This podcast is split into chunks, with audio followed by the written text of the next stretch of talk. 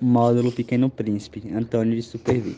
Na convivência com o Pequeno Príncipe, o aviador passa por uma transformação e começa a perceber o mundo à sua volta e a se interessar genuinamente pelas outras pessoas.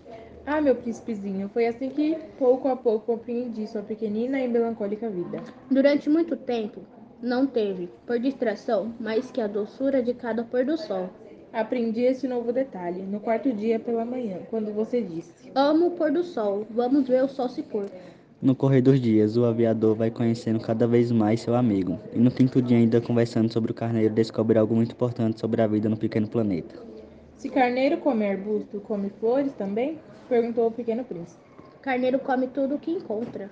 Mesmo flores com espinhos? Sim, mesmo essas. Então, para que servem os espinhos? Eu não sabia, estava muito ocupado em desestarrachar o parafuso apertado demais no meu motor.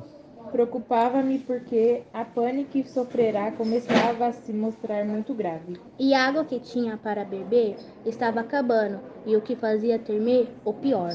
Para que servem os espinhos? O pequeno príncipe jamais abria a mão de uma pergunta. Eu estava irritado com o parafuso e respondi qualquer coisa.